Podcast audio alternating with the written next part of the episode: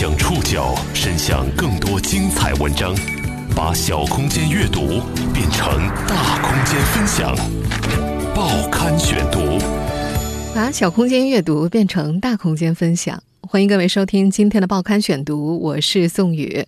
今天为大家选读的文章摘自《中国青年报》。在我们这个时代，走红的方式有很多种，因为一身流浪造型，因为长得像某位超级富豪，因为一条滑稽的眉毛，甚至因为一个微笑。哎呦喂，打出手了！陕西人马旭阳就是这样走红的。他在一场表演中，一个不经意的笑场被人拍了下来，在社交网站上反复展示后，他一度红了。笑了那个视频纯属无意间。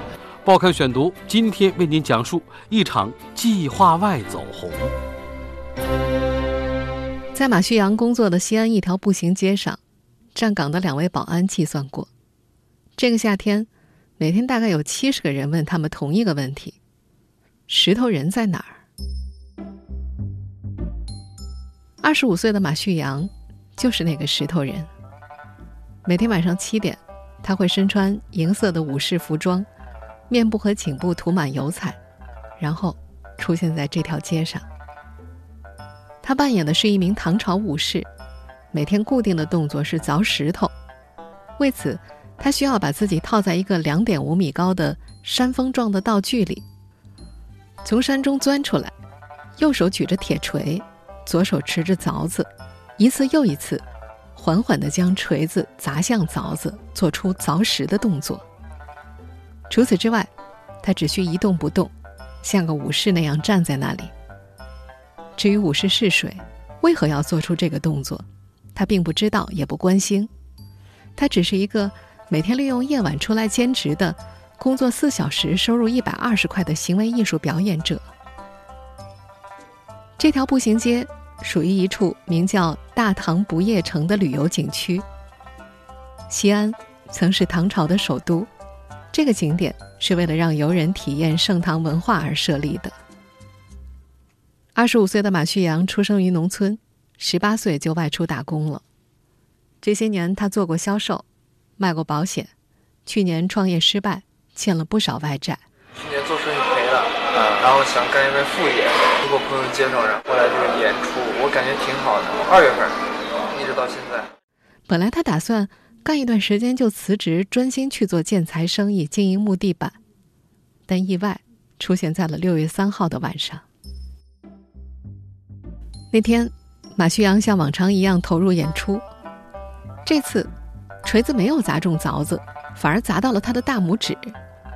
他感觉有点麻，紧接着有点疼。这不是马旭阳第一次砸到手，有两次。第一次是没人看见。第二次是就是那个小姐姐，啊，那天是分神了，有人吸引了我注意力，然后没有看这个锤锤，然后过去直接砸在手了。和上回的无人关注相比，这回正好有名女士拿着手机拍下了这一幕。哎呦飞，打出手了！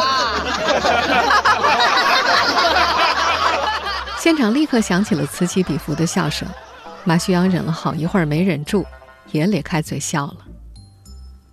这个表演中的小插曲本来并不重要，在这条一千五百米长的热闹的步行街上，表演项目石头人雕刻只是其中一个点缀。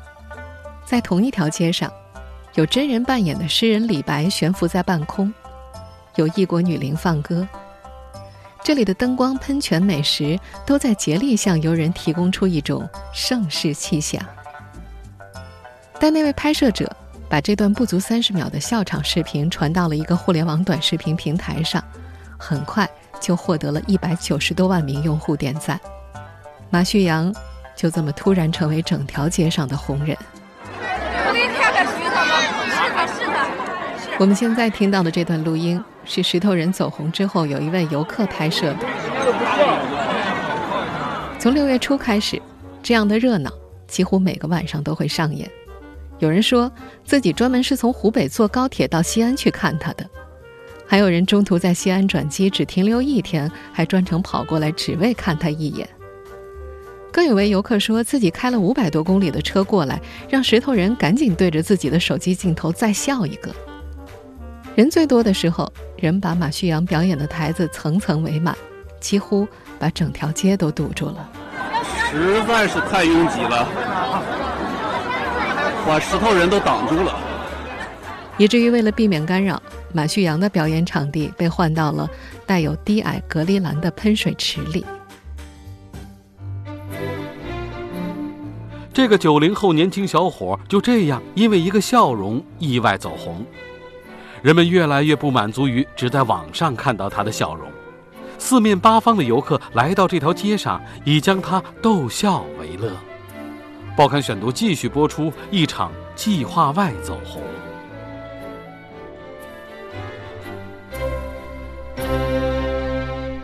表演的时候，马旭阳几乎面无表情。只有眉头微微皱着，拧成川字。他为此练习过表情管理。一开始的时候，他的表情过于凝重，朋友认为看起来很压抑。他对着镜子练习了一段时间。前面提到的那位中途转机专程过来看马旭阳表演的女游客认为，马旭阳的表情里透露了一种忧伤与深沉。女游客说：“十个女的有九个会喜欢他。”但现实中，这个小伙儿目前是个单身汉。走红以后，真的有人向他表白过。在他休息的间隙，有个十七岁的女孩就这么做过。女孩喊他哥哥，要求他做我男朋友。在马旭阳的印象里，那个女孩子情绪很低落，他只能一边安慰一边表示，他连自己都养不起。女孩最后哭了起来。这一幕也被一位在场的游客拍了下来。在网上也曾引起过讨论。马旭阳感到自己火得有些不可思议，他后来总结，可能是一份严肃的工作和一个笑容带来的反差效果，令他突然走红了。扮演大唐武士需要表情严肃，他却笑场了。他认为是笑声传出来的感染力让人们放松，因此人们愿意在网上点赞转发。他觉得生活中都有压力。问题在于，他的走红始于一个笑容，人们却越来越不满足于只在网上看到他的笑容。来自不同地方的游客来到这条街上，以将他逗笑为乐。一般情况下，他们会过来逗你开心，逗你笑，然后你不笑的时候，他们就会想尽各种办法逗你去开心。拿手了。远道而来的人们使出浑身解数，有的在他旁边高声唱民歌。也有的对着他讲笑话，还有的人当面模仿那段视频里的笑声，笑得十分突然。更有不少人直接上手，有大爷大妈，或者是掐我的胳膊，动我的脖子，动我的衣服，或者挠我的痒痒，挠我胳肢窝，都很多。或者还有人会把手放在马旭阳的凿子上，看马旭阳砸不砸下去。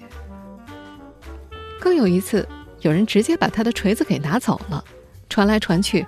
不知道传到了哪里，这让马旭阳有些无奈，追也不是，不追也不是。游客去触碰你的道具或者抢你的道具的时候，抢走他就跑，因为这是属属于我的工作，情绪还有眼睛还有各个环节，在我认为很重要。可能大家以为特别好玩，但他从来不跟游客红脸。每次休息的时候，他会礼貌地满足游客的合影要求。一位观看表演的男性游客觉得他不仅敬业，人还特别和蔼。但马旭阳也有自己的反抗方式，有时游客实在过分的时候，他会猛地一转身吓他们一下。中国青年报的记者去采访的那天，一位戴眼镜的男子在他面前挥手，冲着他喊：“嘿嘿嘿嘿嘿嘿嘿！”见他没反应，又表示要挠他，马旭阳猛地一抬手。把对方吓得一趔趄，人群中一阵骚动。对于那些摆明了要看他笑场的游客，他的另一种反抗方式是坚决不笑。他暗暗计划要气死他们。在博得石头人一笑这一竞赛上，使尽浑身解数的大人们还比不上一个五岁小女孩的无心一句话。那天，小女孩对马旭阳说：“哥哥，今天晚上。”跟我回家吧。他被逗乐了。除了被逗笑，这位扮演石头人的小伙子也感受到了很多陌生人的善意。与此同时，很多奇怪的事情也在接二连三的发生着。报刊选读继续播出一场计划外走红。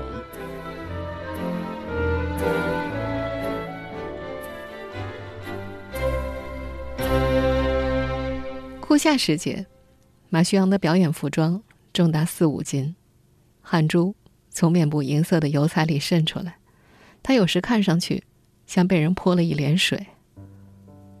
游客们有人给他送水喝，有人给他递纸巾，还曾有位白发的老奶奶殷勤地替他扇扇子。前几天挺热的时候，大家给我扇扇子，还给我耳边放相声，都挺好玩的。我谢谢大家。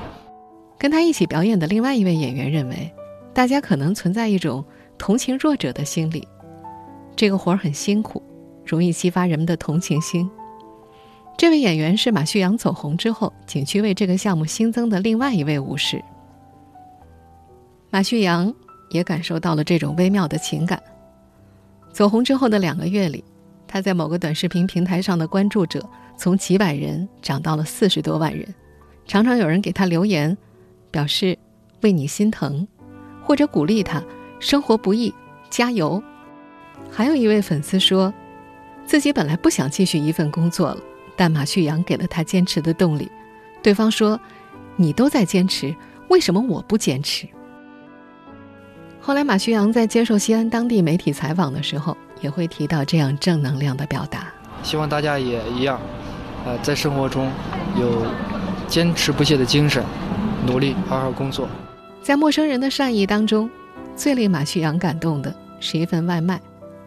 当时他正在表演，有位外卖师傅跑进来问：“哪个是石头哥？”马旭阳一看，是份二十二块八毛的牛肉盖饭，他想把钱转给人家，但外卖师傅说，订餐的人叮嘱过，不能够透露个人信息。这让马旭阳觉得心里挺暖的。之前除了父母。还从来没有这么多人关心过他，这令他受宠若惊，但又感觉怪怪的，觉得对方对自己的喜欢也许是一时冲动。不过，有些善意也要求回报。有个女孩给他买过一份九十八块钱的外卖，临近中午的时候送达，而马旭阳傍晚才会到岗。他跟女孩解释，自己午饭已经吃过了，希望把那份外卖送给外卖员吃掉。并且愿意转给女孩这一百块的饭钱，女孩听了很不高兴，在电话里跟他赌气，为他的不领情而生气。马旭阳觉得莫名其妙，我又没让他点啊。伴随着走红，很多奇怪的事情都在接连发生着。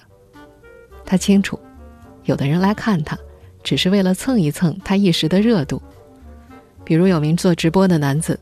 在他面前模仿他的全套动作，只不过手里只有空气，没有道具。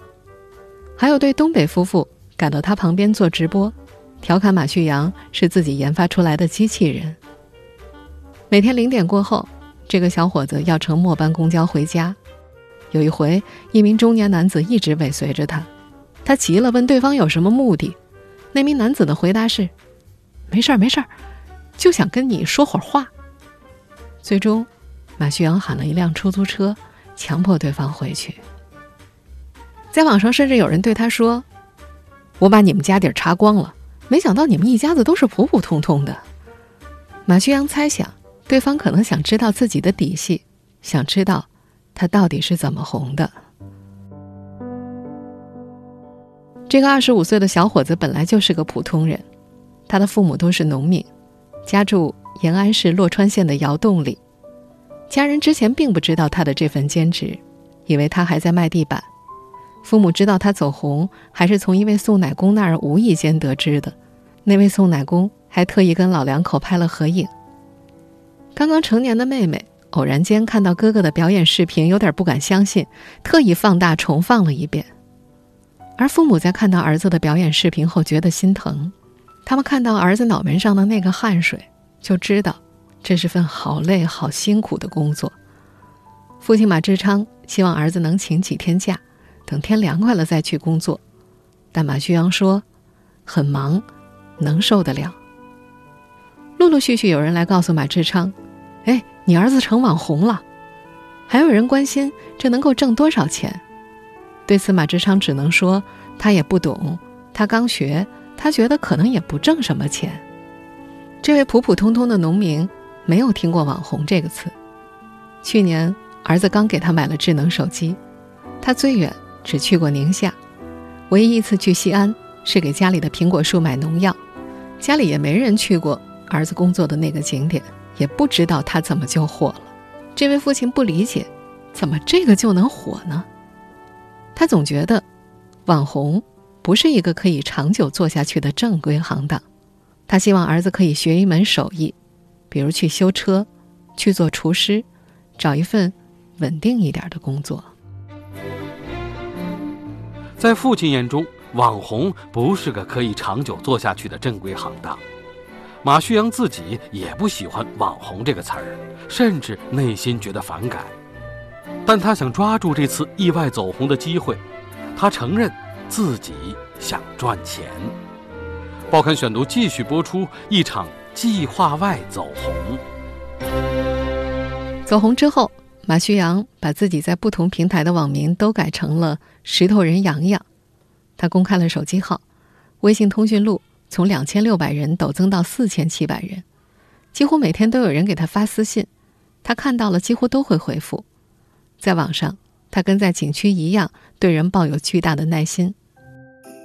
他还接了其他一些演出，表演的内容就是在不同的地点凿石头，要么是推广一部电视剧，要么是推广外省的一个古镇，要么是为一家面包店招揽顾客。公司让他举着锤子和一群女演员一起跳舞。他也照做不误。他承认，自己想赚钱。走红之后，他的演出费每天增加了十块钱的高温补贴。有一次商演的时候，有个客户告诉他，他的粉丝还不够多，如果达到一百万的话，出场费会翻倍的。但距离意外走红两个多月过去了，他的热度正在渐渐褪去。他发的视频点赞数不断下降。他担心自己凉下来了，他设想拍一个短片，在西安不同的景点凿石头。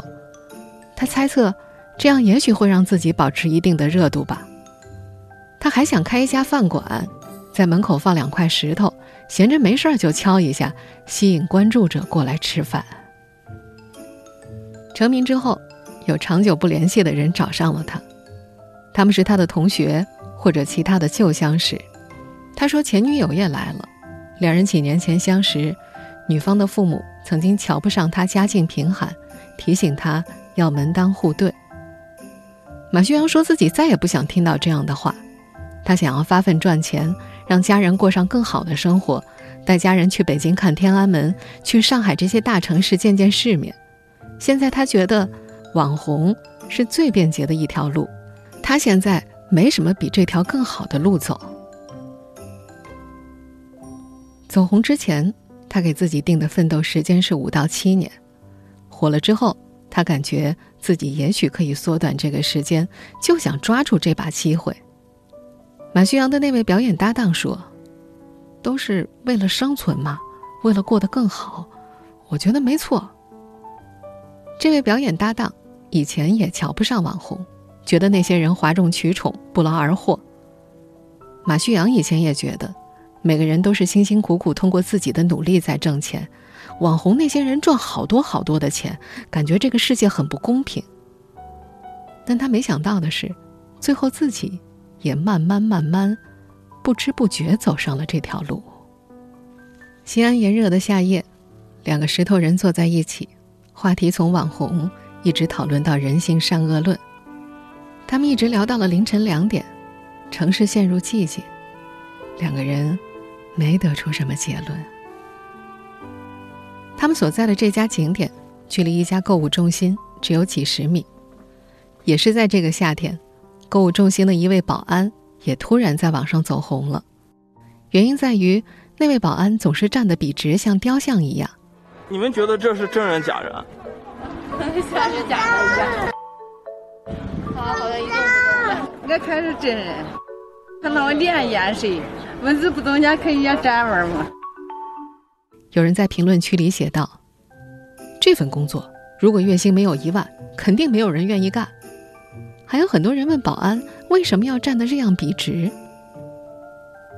对于这些声音，这位名叫杨坚的保安回应：“他们就觉得所有人都应该混工资。那是我的工作职责，我只是干好自己应该干的事情。”每天工作时间八小时，然后上岗一小时，上班半小时。杨坚也在马旭阳所在的景点做过临时保安，他看过马旭阳的表演，他很想知道，石头人能火到什么时候。说到自己仅仅因为站得直就走红了，杨坚感觉很滑稽。他说：“当很多人不太认真去工作，你去认真工作，反而让人觉得很奇怪。”他直言，自己看不上各种网红及其追捧者，觉得他们没什么品位。和隔壁景区被围观的马旭阳一样，也有人会来参观杨坚，对他疯笑，戳他的肚子，摸他的手。最火的时候，这位购物中心门口的普通保安一天要被摸上几十次。同事告诉他，不想被摸很简单啊，你动一动啊。杨坚觉得这种处理方式有些不可思议。自己在正常站岗，这是自己的工作，我为什么要向别人妥协呢？既然他们是围观我，那也就是支持我。希望围观的人也不要做出多事。在这位普通的保安看来，那些围观并专程去逗人笑的游客，明明应该感到丢脸，但他们只是在那儿笑，也不知道在笑什么。他们觉得我恶搞你，你就活该；你反抗，说明你玩不起。可是。谁告诉你可以跟我玩的呢？同样意外走红的杨坚，没有开通什么社交账号，也没有转发过那些关于自己的视频。他谢绝被娱乐，尽管不断有人告诉他，趁着这会儿赶紧捞一笔。这位同样二十五岁的年轻人说：“有时候在台上站，觉得他们很可怜，很可悲。全民都喜欢娱乐。”在我看来，这些行为就是个闹剧。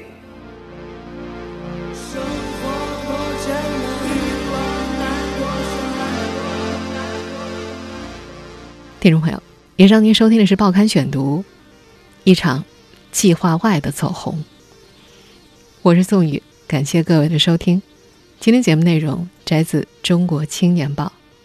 收听节目复播，您可以关注《报刊选读》的公众微信号“宋宇的报刊选读”。我们下期节目时间再见。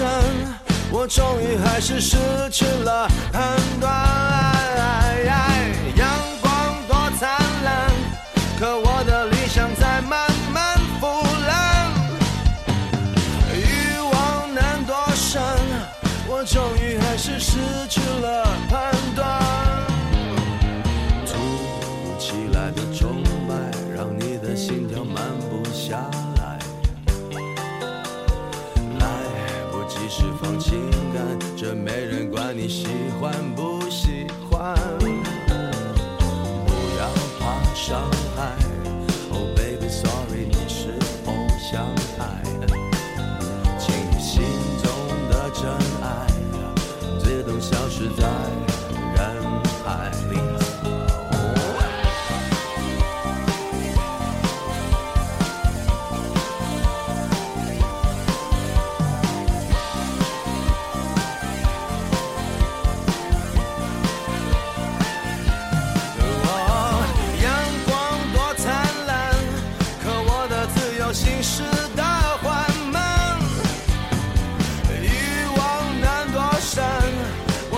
还是失去了判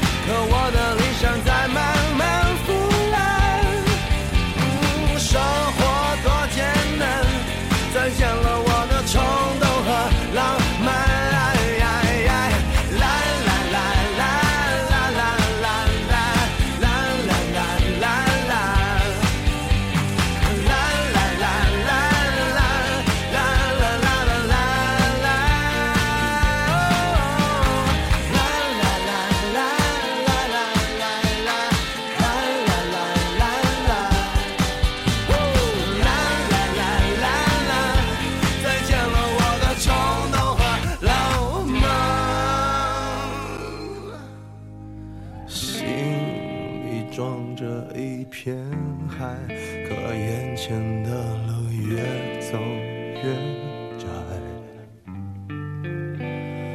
也许是成熟的不够快。眼看着乐趣变成了负担表现